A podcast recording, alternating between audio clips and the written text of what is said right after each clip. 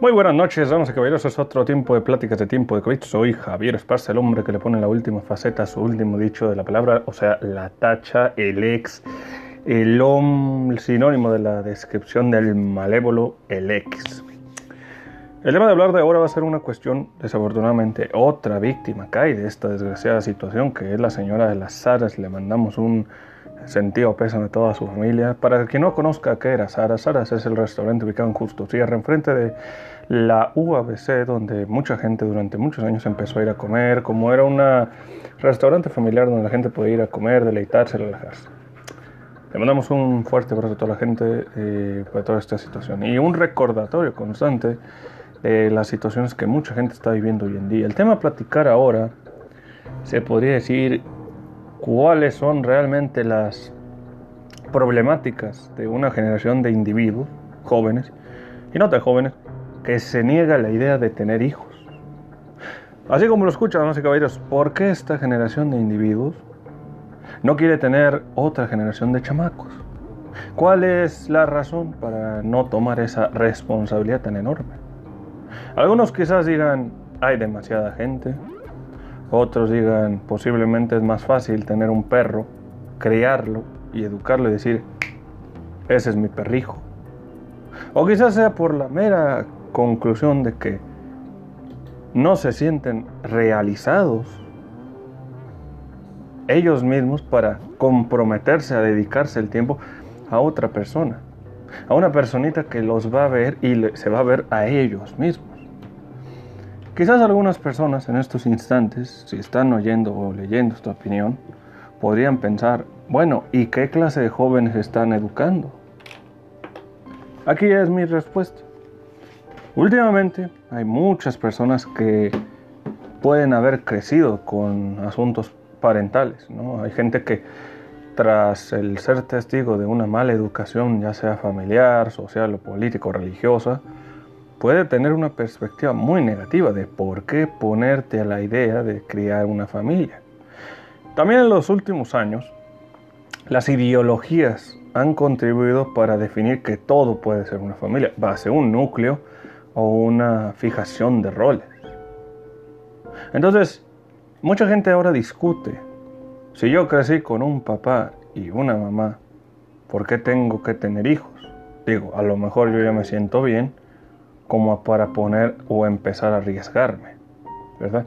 Y hay otra gente que no lo ve así, lo ve como, hay maneras, como por ejemplo, yo voy a tener un hijo porque deseo amar a alguien. Pero amar a alguien no es una obligación, sino es un sentimiento que debe de decirse mutuamente. Y afortunadamente no mucha de esta gente entiende una, una cuestión de armonía. Porque muchas veces esa armonía es una cuestión mutua, es decir, el que tú puedas arreglar algo como una estufa o una pared, también debe ser el arreglar situaciones en las cuales pueden haber conflictos. Depende del interés, claro está.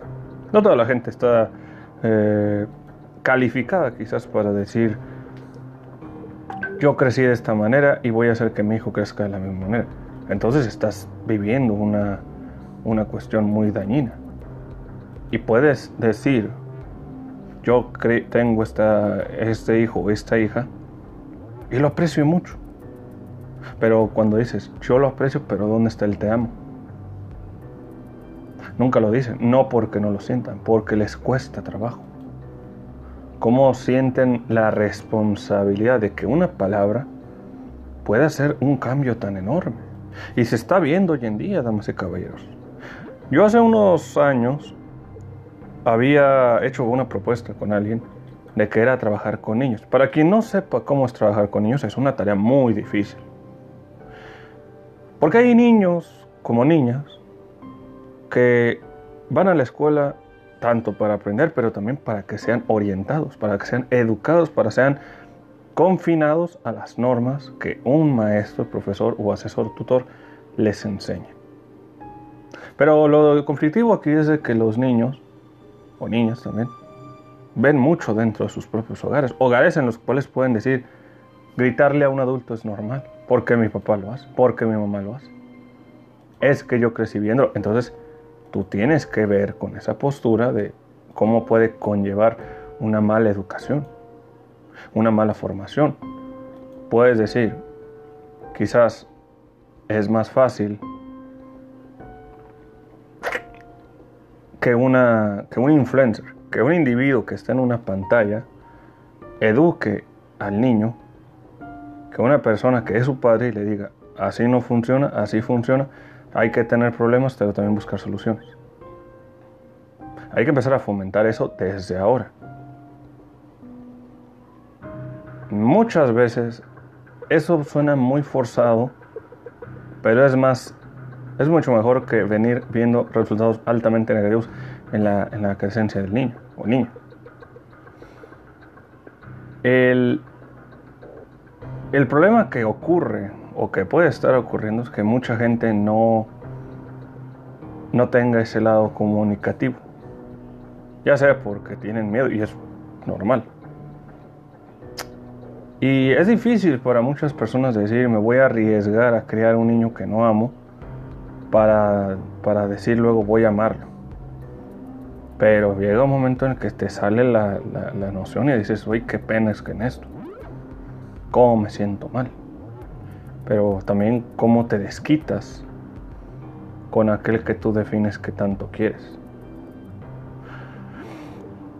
Esto es de tomarse en cuidado,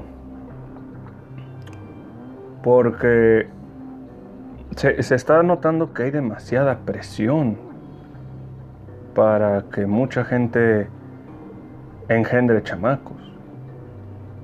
O sea, hay gente que tal vez está más adepto para tener un niño, una niña. Pues, tener, yo como dije, tener un niño es algo muy bonito, es algo que debe de ser así. Pero no mucha gente le tiene una importancia a esto, todo lo contrario. Algunas veces lo ven como, un, como una carga, como una, como una, ¿qué les gustará? Un peso muerto. Y más que nada ahora que hay muchas mayores formas de comunicarnos, dentro y fuera del ámbito uh, social. ¿no?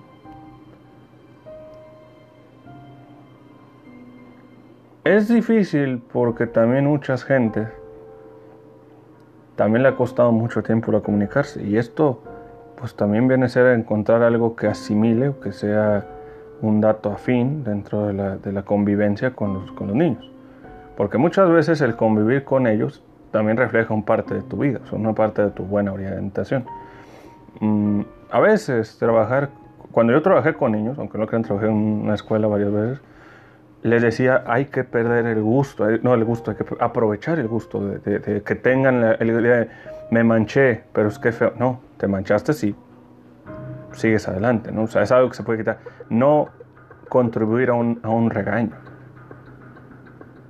El niño va a tener que aprender cosas, se va a manchar, se va a cortar, pero es parte de su aprendizaje, es parte de decir, ah, bueno, ya no va a ocurrir por lo mismo.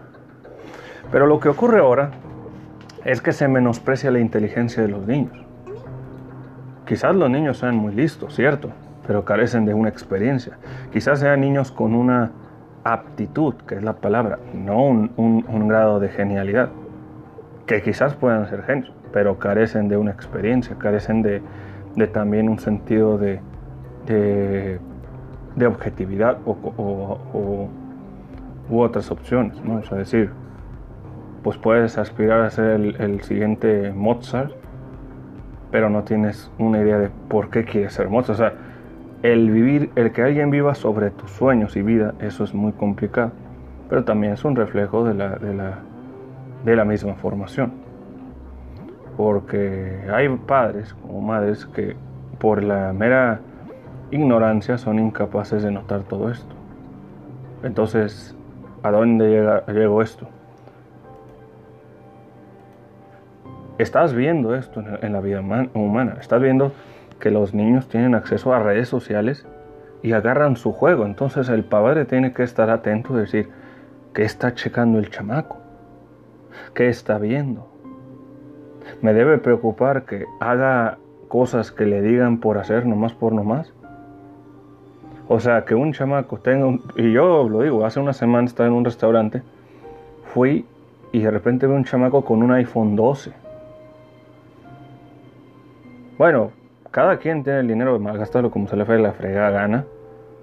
Pero lo que más me sorprendió del chamaco es que su padre dejara que se pintara el pelo morado y tuviera un iPhone 12.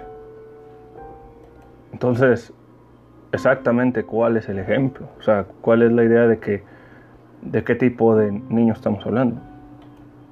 O sea, estamos hablando de que una presión social no quieres que el niño viva como un niño. Quieres que el niño viva como un adulto pequeño. Entonces, como adulto pequeño, tiene información como conocimientos, los cuales puede emplear a su propia existencia.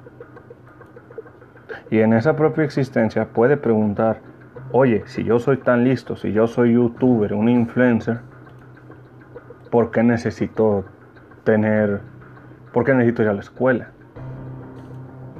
¿Por qué necesito formar? Y es el mismo complejo que puede estar ocurriendo con los, que lo sufrieron los niños actores. Porque el momento en que tú estás en un mundo de adultos siendo un niño, tú te adaptas a ser un adulto pero siendo un niño. Vives como un adulto pero no eres un adulto. Entonces, luego llegan las frustraciones. Frustraciones que se van reflejado con algunas parejas, ya que sean un poco más jóvenes. Y esto lo podemos contemplar con el caso del actorazo Johnny Depp. Con su pareja, que era su esposa, Amber Heard, que yo me imagino toda la gente ya le puso más de 20 nombres, y no han sido ninguno bueno. Pero ahora, ¿por qué la gente le pone algo tan malo a una mujer como ella? Bueno, esta mujer no es que intente hablar de una mujer mal, pero ella solita se puso Esta mujer hizo un daño tremendo a la carrera de un hombre que en su vida había hecho algo mal. Que claro, había tenido problemas, tuvo problemas con ciertas cosillas de adicciones, pero son gente, son gente que sufre eh, muchos detalles. Después, este hombre, quien era la imagen de fundaciones, de apoyo a, niños con cáncer en hospitales y, y todas estas cosas, un periódico lo humilló, le puso denuncias porque en su lógica ellos preguntaban que una mujer como ella sería incapaz de venir haciendo, de quebrar un plato. ¿Qué ocurrió? Esta mujer que en febrero empezó a dañar la imagen y reputación de Johnny Depp, me acuerdo porque estaba saliendo ahí en noticias y decía que la morra había cortado un dedo, había defecado en su cama, la había engañado con un millonario, le había hecho lo peor, le dijo que la agredió y mucha gente se creyó eh, la, opinión, ¿no? Entonces, esta morra también le pidió el rancho de su mamá como una, como una, como bienes mancomunados. Y él accedió. Algo que quiero llegar es, hay gente que creciendo con este tipo de modelos, ¿verdad? sin un escrúpulo, sin una guía exacta de lo que es bueno y malo, se puede convertir así. Y a la fecha la gente repudia a Amber Heard. Y hay mucha gente que todavía sigue creyendo en Amber Heard. El problema es cuál fue el inicio de Amber Heard, porque al fin y al cabo ella creció de una manera muy, muy conflictiva. Que quizás, como otros, yo digo de niños ahorita, no es una adulta, es que al final esto va a ocurrir en otros, en otros, en otros instantes. Por ejemplo, hace no, unos, no mucho, hace unos años, había, hubo un tiroteo en Monterrey. Quien se acuerde fue, fue devastador y horrible. Y fue algo que a mi ver no voy a olvidar. Pues fue el hecho de que unos, un niño de unos 11, 12 años entrar al salón de su escuela y sacó de su mochila una pistola y hizo una exhibición de tiroteo tan horrible, tirándole tres balazos a la cabeza a uno de sus dos compañeros. Tres compañeros fueron heridos. Uno, uno quedó en coma. Entonces, ¿qué te dice esto? Bueno, te dice que hay gente que no está viendo señales al momento de educar a sus hijos. Que hay gente que cree que el asesoramiento de un profesional a la salud mental de un niño, ya sea psicología infantil, terapeuta o profesionista de la salud, no es bueno. Y digo, ¿por qué no es bueno? Es que no pasa nada. Que tú digas que no pasa no significa que no va no, no vaya a ocurrir. Porque va a ocurrir, solamente que tú no te vas a dar cuenta. Eso es lo que llega a ser más de alarmarse. Pero, ¿por qué digo esto en relación a una mujer que a este tipo? Bueno, porque esa mujer un día fue una niña. Que quizás creció, se molestó y ahora ya no, ya no le va como le va. Pero lo curioso de todo es que a esa gente todavía le apoya esta mujer. O sea, teniendo las pruebas más evidentes, siguen creyéndole a esta persona. O sea, casi casi lo van a hacer ver mártir. Y yo no dudo que el hombre, pues digo, era tu ex esposa, ¿no? Pero eso también se pueden llamar eh, daños, daños psiquiátricos, ¿verdad? Porque aquí lo estamos contemplando. Eh, no sé si sabían que hay, hay personas que cuando tienen alguna eh, enfermedad, ¿verdad? Como la esquizofrenia o psicosis, son enfermedades que heredan. Y eso lo heredan los niños. Entonces ya es más difícil tratar con niños con una, con una enfermedad mental que los trastorna, los degenera. Ahora, muchas personas en este instante estarán diciendo, oye, pero yo crecí con esto y esto. Bueno, desafortunadamente el crecer con estas enfermedades también es, creo que no implicativo porque muchas gentes no quieren tener hijos. No quieren a lo mejor prolongar a otra generación de individuos que sean potencialmente peligrosos para esta sociedad. Es como el equivalente de decir gente que en su momento, el VIH, quería eliminar a todos los niños que fueran hijos de gente con VIH. ¿Por qué? Porque posiblemente ellos se podrían volver portadores y el estigma social sería horrible. Imagínense, ahí viene el niño VIH, ay, no, no lo toques, ay, que la niña VIH, ay, es que te, te escupió y te va a contagiar. Algo así como lo que estamos ocurriendo con el coronavirus, pero ahí hay una gravedad mayor. ¿Qué es lo que puede verse en este futuro? ¿Qué es lo que puede hacer que una generación, que gente que creció, que tuvo todo, se pregunte, ¿por qué quiero que todo esté bien? ¿No? ¿Cómo acaso podemos quizás sentirnos más temerosos de niños que con cualquier tarugada pueden hacer algo y hacerse famosos? cómo alguien que mujer tiene trayectoria es opacado por alguien que ni siquiera ha terminado la primaria. O incluso cómo el hecho de que los padres en una búsqueda de fama expongan a sus hijos a, una, a, un, a un entorno nada agradable. Y sobre todo lo que los estén exponiendo como si fueran un no sé qué, como un, como un juego de exhibición. Platicarle a un montón de extraños sobre tu propia vida ¿Cómo podemos saber si el que está atrás del monitor es alguien sano? Es alguien sano mentalmente. Es decir, muestras muchas identificaciones de tu vida personal. Y quizás no sea la mejor manera, considerando que puede ser alguien que caiga mal a mucha gente.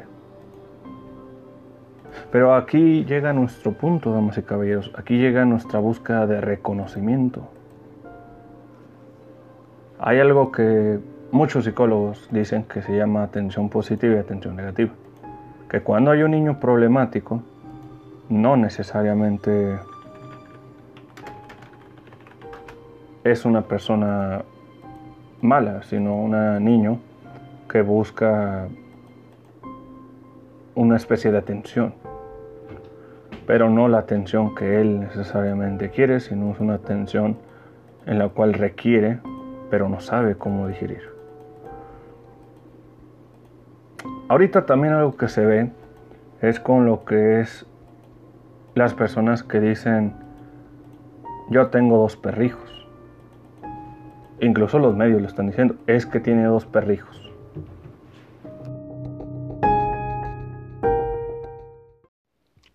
Buenas noches, damas y caballeros, por edición especial. Vamos a hablar de una plática de los despelados aquí en tiempos de COVID. Muy buenas noches, soy Javier Esparza, hablando de esos temas que hace falta oír, ¿verdad? Una vez me dijo alguien, Javier, ¿te has vuelto un influencer? Y yo digo, no, yo no como eso. Porque uno entenderá, el influencer es alguien que influye, es un modelo a seguir.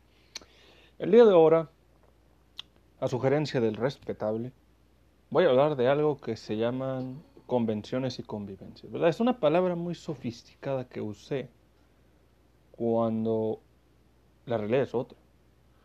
Recientemente estaba viendo un video muy interesante sobre lo que era el ámbito de aprobación constante o en pocas palabras, la idea de validación social. Es decir, ahorita las redes sociales se han convertido en una fuente de un ámbito narcisista. No en todo, ¿verdad? Pues son informantes, son, son descritos como cuestiones muy llamativas. Pero muchas veces confundimos lo que es la atención con más allá de la atención. Como el decir, la única manera en la que puedo llamar la atención es quizás ofendiendo a otra persona, uh, quizás faltándole respeto a esa persona o incluso mostrando más de mi cuerpo que de mi propio carácter, de mi propia personalidad. Porque al fin y al cabo quizás eso no sea lo más reconocido, ¿verdad? Y es algo que está ocurriendo mucho en, en la vida, ¿no? en esta vida actualmente. El choque sería cómo es evitarlo, quizás cómo es el entenderlo o qué hacer al respecto. ¿Cómo, cómo, cómo es esto? ¿Cómo puede uno pensar esto ocurre por qué razón? Bueno, yo no soy experto en el tema, así es que es una opinión muy personal. Puede deberse, damos que ves, porque hay gente que en definitiva no tiene idea qué puede mostrar. Es como decir, que tengas tu gente que influya en una actividad no va a quizás tener una falta de ambición. Es un tema que estaba charlando porque cuando me toca ver gente que hace sus famosos eh, entrevistas y podcasts, Mayormente muchos tienen que levantar la voz en un sentido de sonar agradables, de faltarle el respeto a alguien y decir, bueno, yo lo veo. Como tal es una consiguiente a faltarle yo el respeto a otra gente, porque lo estoy notando de alguien que influye. El influencer es una persona que tiene una cierta potencia, una cierta gente que le oye, que le, que le hace sentir identificado. Pero es como un individuo, ¿verdad? Que cuando ustedes van a comer algo, ven algo y se les antoja. Entonces cuando ven a alguien hablar y decir tanta leperada, se están diciendo, oye, yo, también digo leperada, ¿por qué? ¿por qué no me voy a dedicar a leer esa leperada? Entonces lo estás viendo y ves que eso le funciona y estás influyendo a un modo de vida que puede beneficiar o puede afectar. Esto es un ejemplo. Pongamos que hay influencers que se toman fotos que, por lo menos pueden quedar muy bien, ¿verdad? Que te tomas una foto en un en una cascada al sol y agua cristalina muy bonita.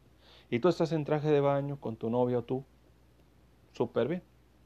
Pero lo que no te dicen es que estás en una zona de radiación y ahí están las advertencias. No te metas esa agua porque es agua radioactiva.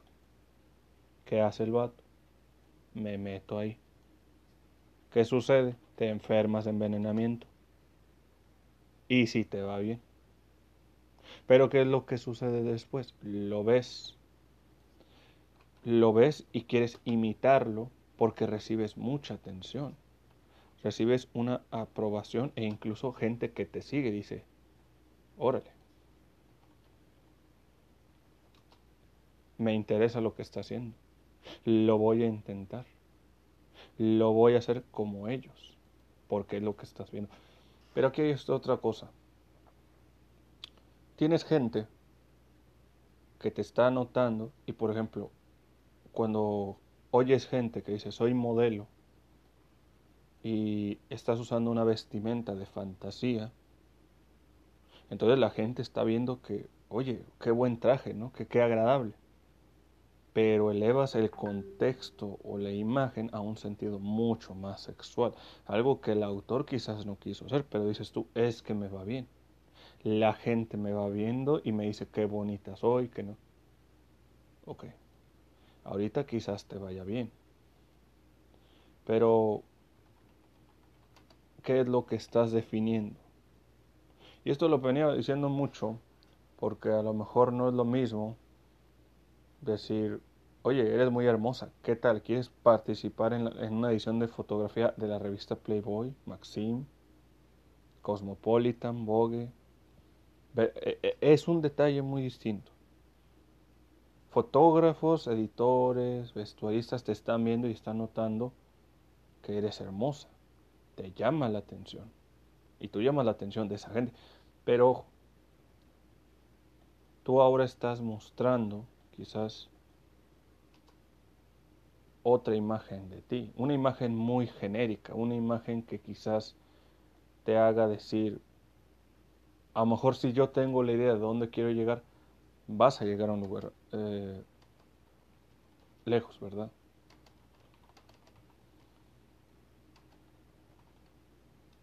El problema, claro está, es qué, es lo que se supone vas a poder hacer.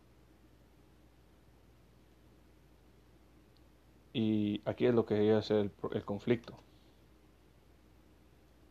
No funciona bien. El problema que ocurre hoy en día es de que mucha gente la quiere ver con lo fácil. Entonces, cuando tú estás de alguna manera definiendo una, un atractivo con esa idea de que me veo bien porque hago esto bien, vives de la imagen que quizás tú quieras dejar, eh, dejar como algo llamativo. Y el decir que tú seas algo llamativo no te hace malo. Ojo, hay que tener un cierto gancho. Con gancho es como decir, yo vengo haciendo un disfraz de Mario Bros. Versión mujer, sexy. Ok, al hacerlo sexy le cambias el contexto de un juego para niños para hacerlo para una temática de adultos. No hay problema. Es algo al gusto, ¿verdad? Pero Tienes que entender las consecuencias de tu vivir de la imagen en una red social. Red social que va a recibir likes en base a tu propia imagen. Y llegará un momento que digas, hey, yo no quiero esta atención, pero vas a recibirla. Vas a obtenerla, vas a vivir, vas a depender de esa imagen, porque es lo único que estás vendiendo. Y, y eso afecta mucho a la psique humana, o sea, a la mente. Porque para quien no lo sepa, te recomiendo una película que se llama Perfect Blue. Habla sobre esto muy importantemente. Es una serie, es una película noventera muy buena. Que no me acuerdo del autor. Fue el mismo creador de la serie Ghost in the Shell, que murió hace unos años. Y te hable mismamente del concepto de la, de la imagen. Que ya he hablado con esto hace, hace tiempo, pero lo vuelvo a repetir. En la que ¿En qué, en, qué, ¿En qué, te conviertes? una vez vendiendo tu propia imagen, tu propia identidad. O el hecho de decir, yo dependo muy, muy de, muy de la imagen. De que si yo no muestro esto de mí, no voy a ser tomado en cuenta. Y ocurre porque muchas jóvenes, muchas mujeres, se van con esta creencia que, que si no hacen eso, ya no van a ser atractivas. Y eso hace que se vean altamente vulnerables o incluso les gusta, porque les, les dan beneficios. Entonces, aquí llega otra cuestión que me pide el respetable, que es, ¿cuál es el ambiente de las convenciones? Bueno, el ambiente de las convenciones en la actualidad es el de un miércolero. Es una zona de fertilizantes, para no sonar tan desagradable. ¿Por qué de miércoles? Mm, ok.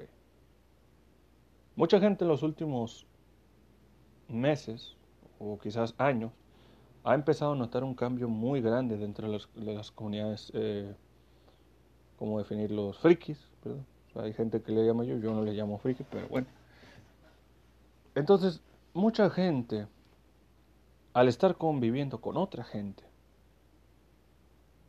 contempla un comportamiento de, uno esperaría convivencia, la palabra dice convivencia, pero no se caen bien. Cada quien es gente muy competitiva, y estoy hablando aquí, en Mexicali, o incluso en San Luis. Pero esa es la misma ideología en la cual ellos se rezagan a convivir lo que es la fantasía con la realidad. La fantasía es el gozo de tú estar en tu casa, reuniéndote con amigos y amigas y hablando de la me como una buena convivencia de amigos.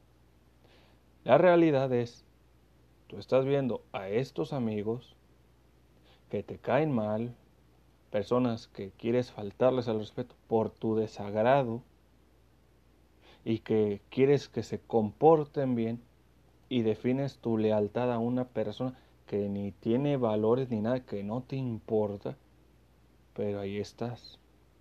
Ahí estás con la mera idea de que te sientes muy bien, de que te sientes muy a gusto, de que te encanta el lugar, diciendo lo que tal vez quieras decir u oír.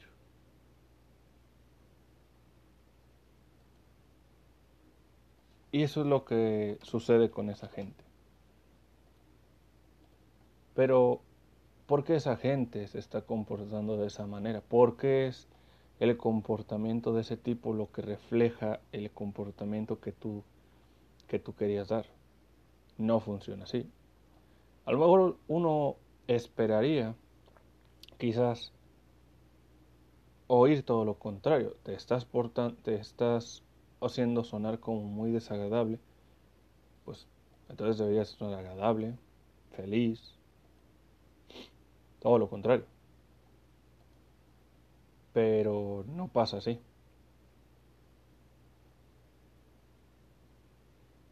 Es posible que lo que pasa con la gente es de que no la misma gente no encuentra satisfacción con su con sus gustos. Y esto puede estar ocurriendo porque quizás en su ver quieren todo para ellos. Muchas de las veces, esa gente misma dice una cosa y hace todo lo contrario. Quieren triunfar, pero no quieren trabajar. Quieren trabajar, pero no quieren mejorar. No es mi culpa, pero es la de otro. ¿Qué es lo que ocurre? ¿Qué es lo que pasa?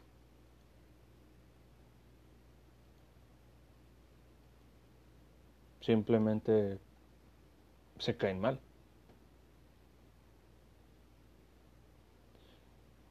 ¿Y qué hace la gente?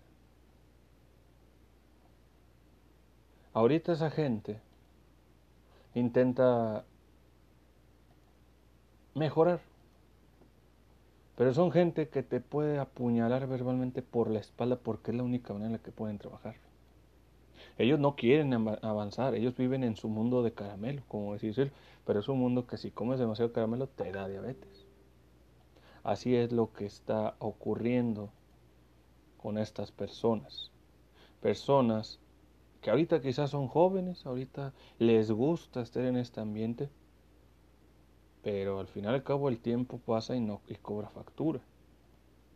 Al fin y al cabo, el que seas joven no te implica que sea malo tener un pensamiento en favor a un avance, a una preparación, a una proyección seria. Muy bien, eres una persona que cose muy bien, excelente. Eres una persona que canta, bueno, pero no sonaría mejor o más creíble. ¿Sabes qué? Yo coso y estoy trabajando en un proyecto en base a confección en lo que sería una área de vestuario para un grupo teatral. O yo cocino muy bien y me dedico a hacer una pequeña empresa de comida rápida ayudando a mi familia y vendiéndolo a restaurantes y de ahí saco buen dinero. Y tengo un puesto en una convención donde ahora soy empresario.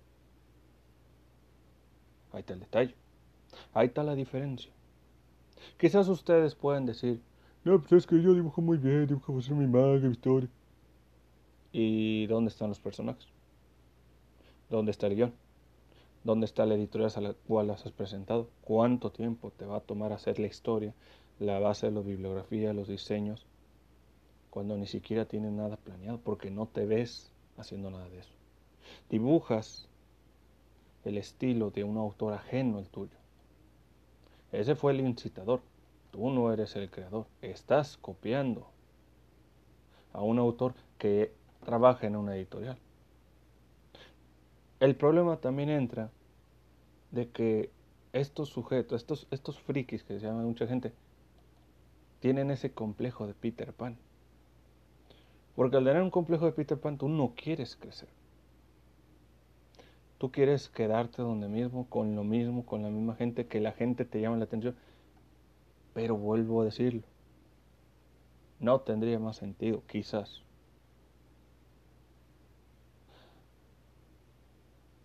Hacer algo en un trabajo acorde a lo que tú sabes y abrirte paso de una manera mucho mejor. Porque eso sí sonaría creíble. Eso sí te abriría, abriría lo que es oportunidades laborales.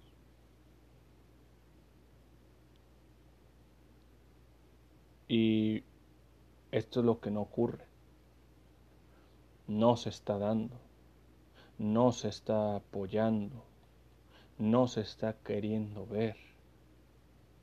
Porque esa gente, damas y caballeros, son gente que, en su vida ha intentado hacer algo de eso.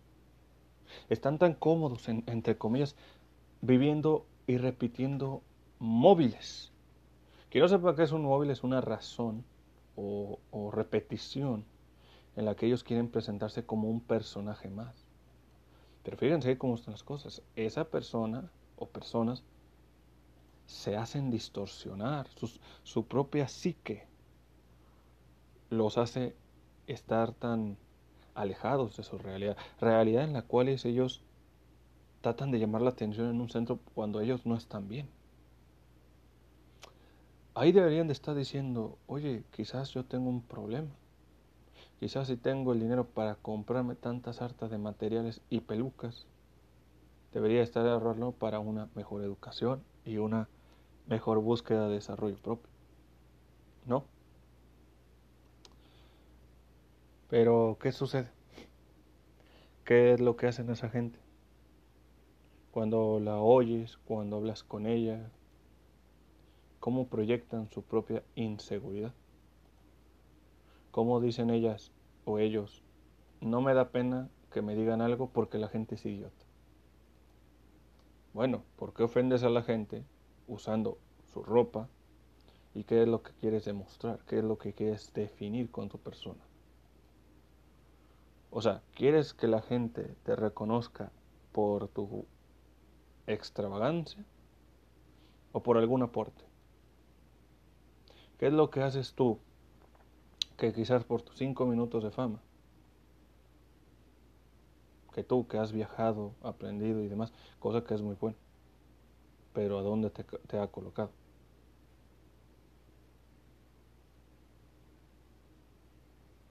Y eso es mucho más complejo, porque al fin y al cabo, se tiene que llegar a algún lado.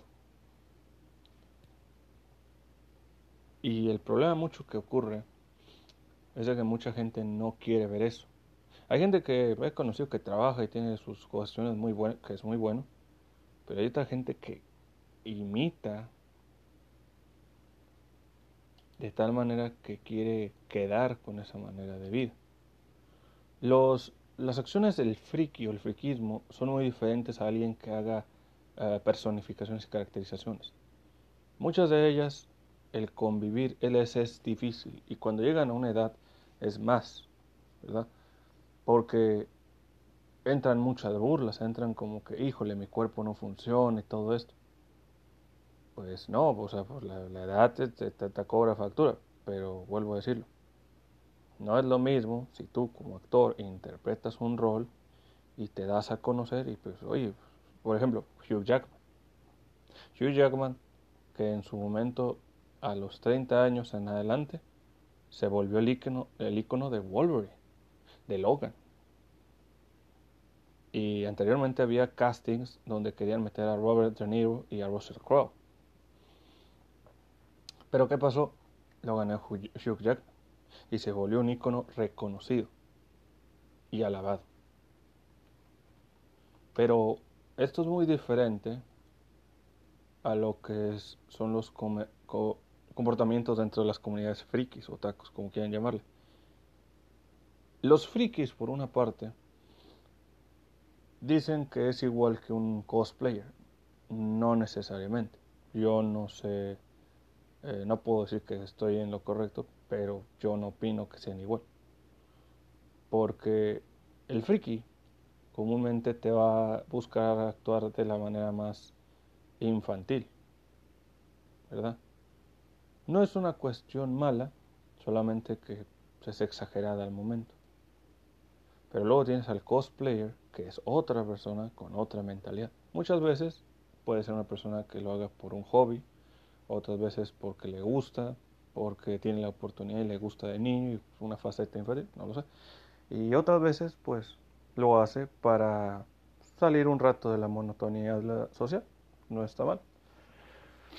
El problema ocurre que muchas de esas comunidades y reuniones o amistades, entre comillas, se pueden dar muchos conflictos, ya sea que, ¿por qué dices esto de mí? ¿Cómo te atreves a hablar con fulanito el perenganito? es que me dijo algo el tal fulano, es que me una se da. como todo, no, no, no es eh, exclusivo, ¿verdad? Y muchas veces también ocurre de que hay ciertos abusos dentro de estos comportamientos. Sí, señores, hay abusos. Una vez alguien que no era de aquí decía, ¿cómo puede haber tantos problemas siendo una comunidad tan, tan supuestamente animada? Yo le respondí, bueno, lo que pasa es que muchas veces hay muchos intereses de por medio. Quizás el hecho de que no toda la gente comparte las mismas aspiraciones, ¿verdad? Puede hacer de que esa gente se frustre se vea reflejado en el, en el, en el odio, en el rencor, en la frustración y otro sentimiento, ¿verdad? Por ejemplo, puedes tener tú a una chica que hace a un chico y le queda muy bien. De hecho, lo ves y dices, guay, yo, yo creí que era chico, ¿verdad? ¿Qué podría ser lo frustrante con alguien así? Bueno, lo frustrante es de que ella hace piezas de utilería muy poco creíbles y cuando intenta moverlas en el escenario, no sirve. Entonces se va arruinando la imagen que ella proyectó. Ese es un ejemplo. Otro ejemplo podría ser a, un chico que tiene la voz de un ángel y canta openings de canciones muy buenas, pero que su apariencia no le ayuda en lo más mínimo. De hecho, se le estigmatiza porque su mera apariencia es una burla. y eso le molesta de tal manera que ya no quiere cantar. Y canta bien. Y por último, el que más podría sonar es tener una, una dificultad física, una discapacidad. Cuando es una persona que tiene discapacidades, es una, es una cuestión que puede ser muy chocante. Porque la misma gente que, estás personificando puede decirte no te va, no te queda, ¿por qué lo haces? Y así nos podemos ir. Para algunos pensarían que es una cuestión muy natural, decir, tienes que a huevo parecerte al personaje. Muchas veces la gente lo ha dicho, no es obligación, es un hobby. Pero parece ser que mucha otra gente se aprovecha de eso con la finalidad de dañar a quien no puede defenderse. ¿Cómo es entonces que una actividad que refleja la creatividad se transforma más en un campo de ego? ¿Cómo es que la gente que quiera desarrollarse a otro nivel, de aspirar a mejorar su propia persona, al momento de mejorar no hace nada de eso y se queda en la mediocridad. La gente puede decir incluso rumores. Es que fulanito me hizo, es que eres esto, es que eres aquello. Y yo he sido testigo de dichos rumores. Yo no dudo que hay gente que haya dicho cosas de mí. No lo dudo, ¿verdad? Es natural. Pero yo digo, ¿qué cosas pueden decir ellos de ellos mismos? ¿Con quiénes están? ¿Por qué están? Si no les gusta algo, no lo hagan o váyanse de pero ahí están. ¿Qué mensaje dan esa gente que interpreta, porque es la palabra interpretar al personaje, la caracterización, la persona, la mentalidad, la personalidad, el, el mover, el hablar? Cuando ni siquiera expresan ninguna de esas cosas. Pueden elegir a los personajes que quieran, pueden maquillarse como quieran, pero en sus caras se nota igual. Se notan como personas sin convencer, sin expresar, sin sentir, pensando de que de alguna manera es que es un juego, es que es un hobby, no me importa.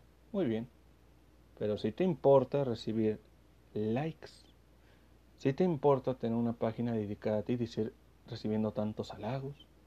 Si te importa hacer Instagram Live donde la gente pueda deleitarse y tú recibir la adoración de un montón de desconocidos que quizás te ven porque les llama la atención, pero no porque le convences. Porque yo he visto que puede haber páginas donde dicen recibí un like de esta persona, pero ¿dónde está un comentario? ¿Dónde está un halago? ¿Dónde está un tipo, una mejoría? ¿Dónde está alguien que diga, hey, me gustó cómo lo hiciste, me pareció? No lo hay. Y esto ocurre mucho con las jovencitas, ¿no? También las chicas, las niñas, que intentan incursionar en este campo de hobby y pueden recibir muy duras críticas. Críticas de gente que ya pasó su momento, pero ahí andan. Incluso cuando ellas dicen, es que me veo bonita, pero no te ves bonita. O sea, ¿quién eres tú para decirle eso a una niña?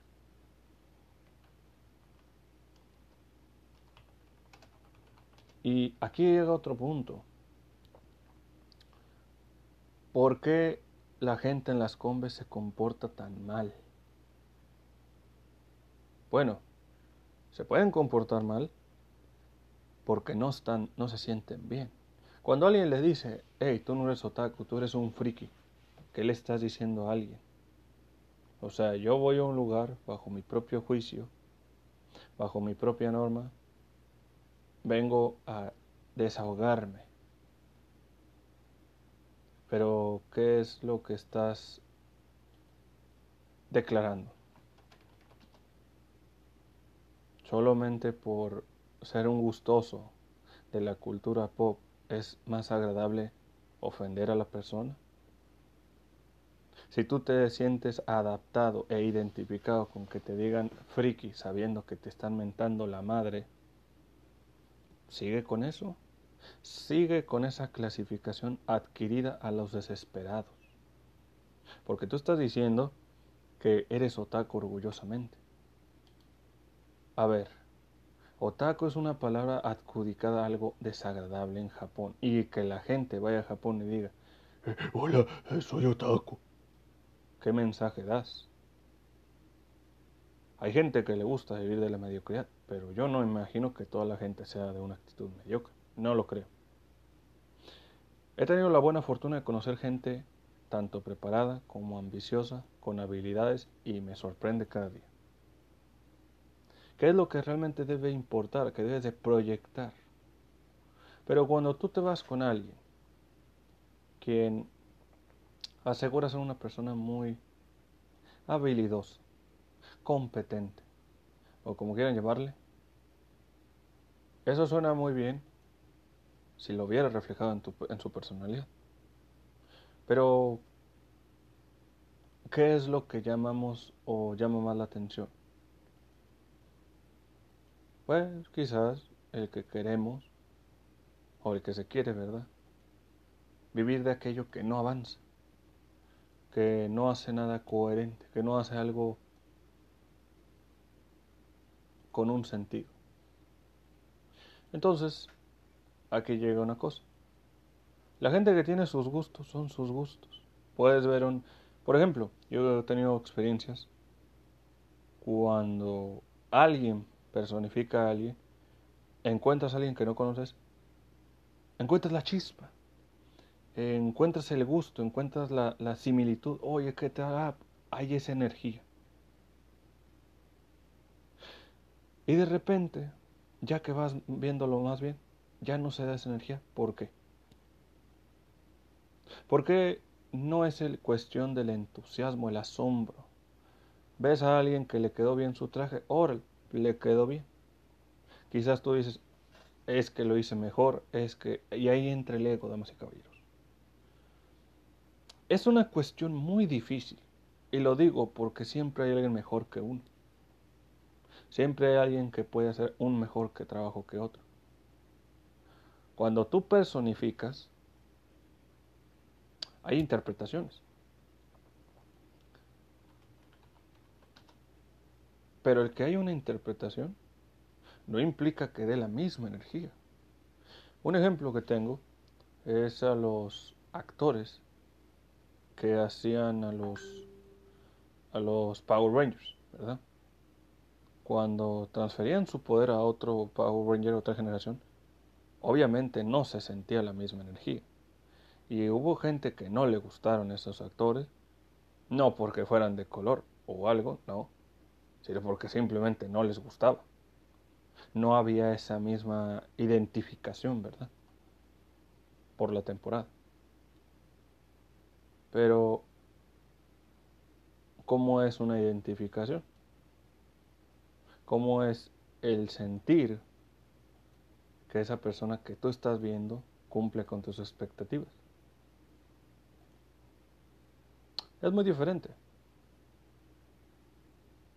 Es distinto que tú te sientas identificado con esa persona que hace, ya sea la caracterización, la voz, la modulación, su habilidad. Son cosas que, que uno va llegando. Y no va a ser igual. E incluso hay otras personas que quizás puedan hacer sus, transmisiones, ¿no? Que la gente los vea y diga, ay, qué bonitos son, ay, qué... Y, y después de eso, ¿qué? ¿Qué tienen ellas? Ah, ¿Qué definen ellas? O sea, estás mostrando ante quizás desconocidos, desconocidos que ya te conocen. ¿Qué, qué, qué deja la vanidad? ¿Verdad? Igual puede haber gente que diga, pues no me importa, voy a seguir haciéndolo. Muy bien. Pero si tú tienes, digamos, un nivel de influencia con la gente, no tendría más sentido, oye, ¿qué tal yo audicionar para conductor en un programa pagado, serio? O abrirme paso para yo generar un proyecto y ahí tener contactos. Cosa que son cosas muy distintas. Porque cuando tú ves a alguien arriba de un escenario, posiblemente piensas que lo hizo muy bien y es un profesionista. Aquí entra el problema. ¿Cómo definir que eres un profesionista cuando vives de un hobby? Hobby que quizás es más un pasatiempo que un trabajo. Porque cuando es un trabajo, la rutina y la exigencia son la clave primordial. Ahí tú no estás trabajando por tu gusto. Ahí tú no estás diciendo lo hago para mis fans. No, señor, es tu trabajo. El trabajo va a tener un nivel de exigencia. O lo haces bien o lo haces mal. O sea, se acabó. Durante tu tiempo de hacerlo por propia, pudiste haber dicho, oye, ¿qué tal yo hacer algo por mi propia mano, un pequeño negocio, pero no lo hiciste? Ahora tienes que trabajar por un capital de inversión. Pero ¿qué hay de otra gente que el dinero no es problema? Teniendo un buen cuerpo, un atractivo visual, llaman la atención de cierta gente que pagaría para ver la imagen de esa persona o el, cuerpo que tiene. Anteriormente la gente compraba calendarios para los mecánicos y ahí tenían modelos como Maribel Warden, El Conde, eh, Claudia Trevi, así, ¿verdad? Pero ahora están los famosos eh, sesiones de fotos. Las sesiones de fotos, yo lo venía platicando con un amigo la otra vez y decía, están bien, pero, tú pero ahí depende mucho el criterio de cada foto. Si tú, por ejemplo, haces a un personaje cuya historia es el drama y como fotógrafo te reúnes con alguien que, que sepa del personaje y decir, bueno, vamos a coordinarlo, vamos a buscar una locación para que esto tenga un sentido. Pero en lugar de eso, como diría el, el, el chamaco grosero, me vale madres entonces no estás de alguna manera tomando en cuenta la, interpretación del autor. Estás tú dejándolo muy a tu gusto, cosa que no es algo eh, tan malo, pero de alguna manera es el mensaje de que no tienes una buena trascendencia. Entonces, bajo ese criterio, es una cuestión muy difícil. Digo, si tienes el tiempo para tú editar una foto, hacerte ver muy hermosa o hermoso, también has de tener el tiempo para hacer un, fondo acorde al personaje, lo cual le da mayor credibilidad a la gente, porque va a ver esa foto, te, va a comprar una foto que te gusta 60, 70 pesos de ti con más maquillaje que Halloween en, en, en festividad, ¿no? Pero no lo hacen. Entonces, ¿qué credibilidad das cuando personificas a alguien? Quizás lo que digo, damas y caballeros, sea una cuestión muy muy como echarle mucha crema al taco. Pero es uno de los detalles que te refleja la carecencia de gente que no, que no va con una mentalidad clara. El hecho de que tú digas, me gusta algo, no implica que deba ser obligación que a otra gente no le guste o, que sientas una incompatibilidad. Yo creo que ahí lo importante, ¿verdad? yace en que haya un, gusto pues, relajado, ¿no? O sea, al fin y al cabo, cada quien sus gustos, lo cual debe ser respetable, pero si tú no estás acorde y no te sientes a gusto, pues simplemente no lo hagas. Porque mucho problema, mucho del problema, ¿verdad? Es de que a veces la gente se, se se casa con el personaje. Es decir, hay alguien que le hace el personaje, no, no, ese es mi personaje.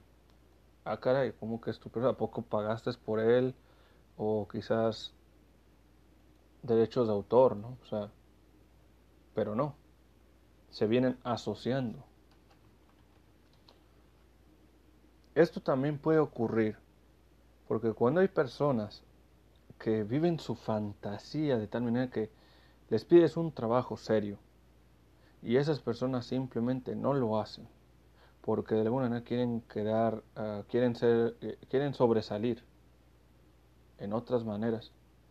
No sería más congruente, a ver, te están pidiendo un trabajo de piezas de vestuario para quizás eh, una quinceañera, es un trabajo. Nada, nada que tiene que ver con el friquismo. Pero tú no cumples y luego te vienes quejando con la gente que gana dinero porque tú no tienes entonces definitivamente la del problema, vuelvo a decir, eres tú.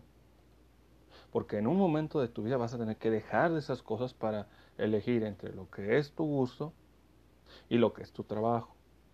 Porque lo que es tu trabajo va a ser más importante Estudias para eso, lo haces o lo aprendes. Mucho del problema también ocurre cuando la gente dice, quiero hacer mi propio negocio y mi propia empresa. Ok, para hacer una empresa tienes que buscar una necesidad y aprovecharla y proponer algo. El problema, claro está, es qué propones.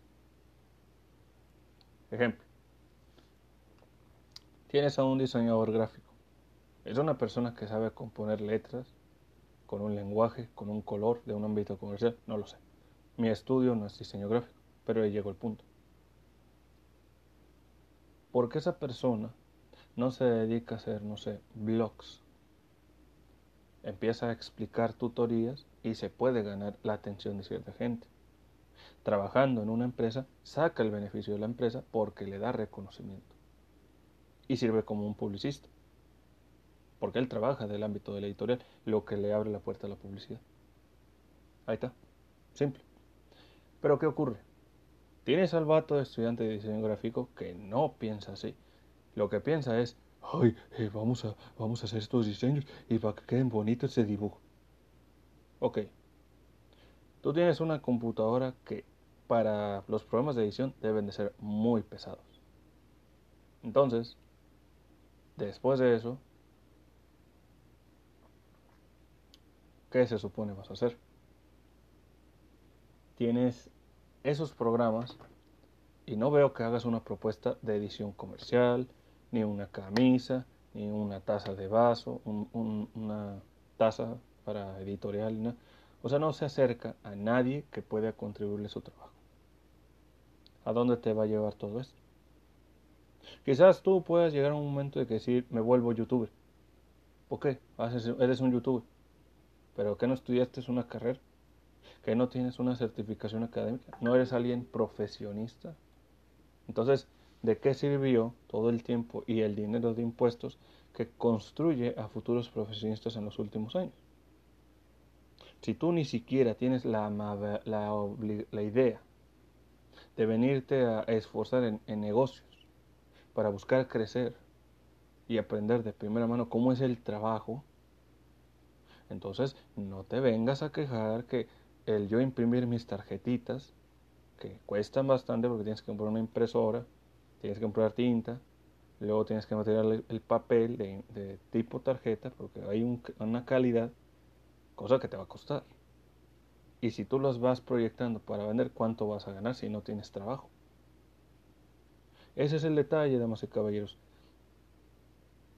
Ya para concluir todo esto, yo nomás digo que hay que tener mucho cuidado donde tú te proyectas. Porque, ok, las convivencias o convenciones son eso, son diversión, pero hay gente que definitivamente no quiere que tú crezcas. Pueden hablarte como si fueras el mejor compadre del mundo, pero no les caes bien. Porque no es que tomarlo personal. Son gente que definitivamente lo que más les cae es encontrar gente que se que viva frustrada, que viva desahogada porque esa persona hace algo y tú no. Y como ellos no hacen nada, se frustran. Se frustran porque su, su flojera, por su vanidad, por su temor, pero no lo hacen, no lo intentan. Pero cuando lo intenten, se van a dar cuenta de que alguna vez llegarán a perder toda su credibilidad. Quizás por el señalamiento social de que eh, tú eres estudiante de derecho, ¿cómo haces esto? Es cierto, no es una cuestión fácil pararse al estigma de la gente. Pero mejor poner esta actitud de mejor hacerlo ahorita porque puedes, a no hacerlo porque no podías y no lo intentaste. Ahí es donde entra la verdadera frustración. Esa gente puede andar en su círculo de que me va bien con mi amigo, pero yo les digo, ¿qué es más valioso? Reunirte con alguien que definitivamente va a hacer algo de su vida y lo está intentando, o tú reunirte con la bola de amigos viviendo dependientemente de sus pensamientos que no van a ningún lado y que no te hacen hacer nada. Ahí se las dejo, damas y caballeros. Espero que les haya gustado este podcast. Eh, sé que mis podcasts son muy de la madrugada, pero pues es el tiempo donde hay más silencio, ¿ok? Cuídense mucho, les saludos Javier Esparza, a toda la gente bonita. Cuídense y adiós.